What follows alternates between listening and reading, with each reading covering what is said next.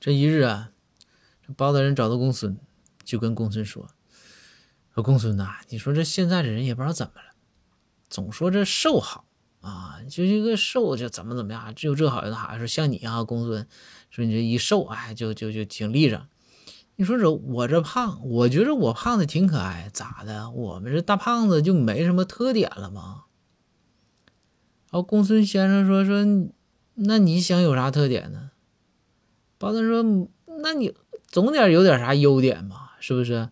那你比如说，那人总有有胖有瘦的，总得有啥优点吧？”然后公孙先生说：“优点吧，倒是有一个，就是啥呢？一胖遮百丑。”包大人说：“说你这话说的不对吧？不是一白遮百丑。”然后公孙先生说：“说你看，为啥说一胖遮百丑呢？”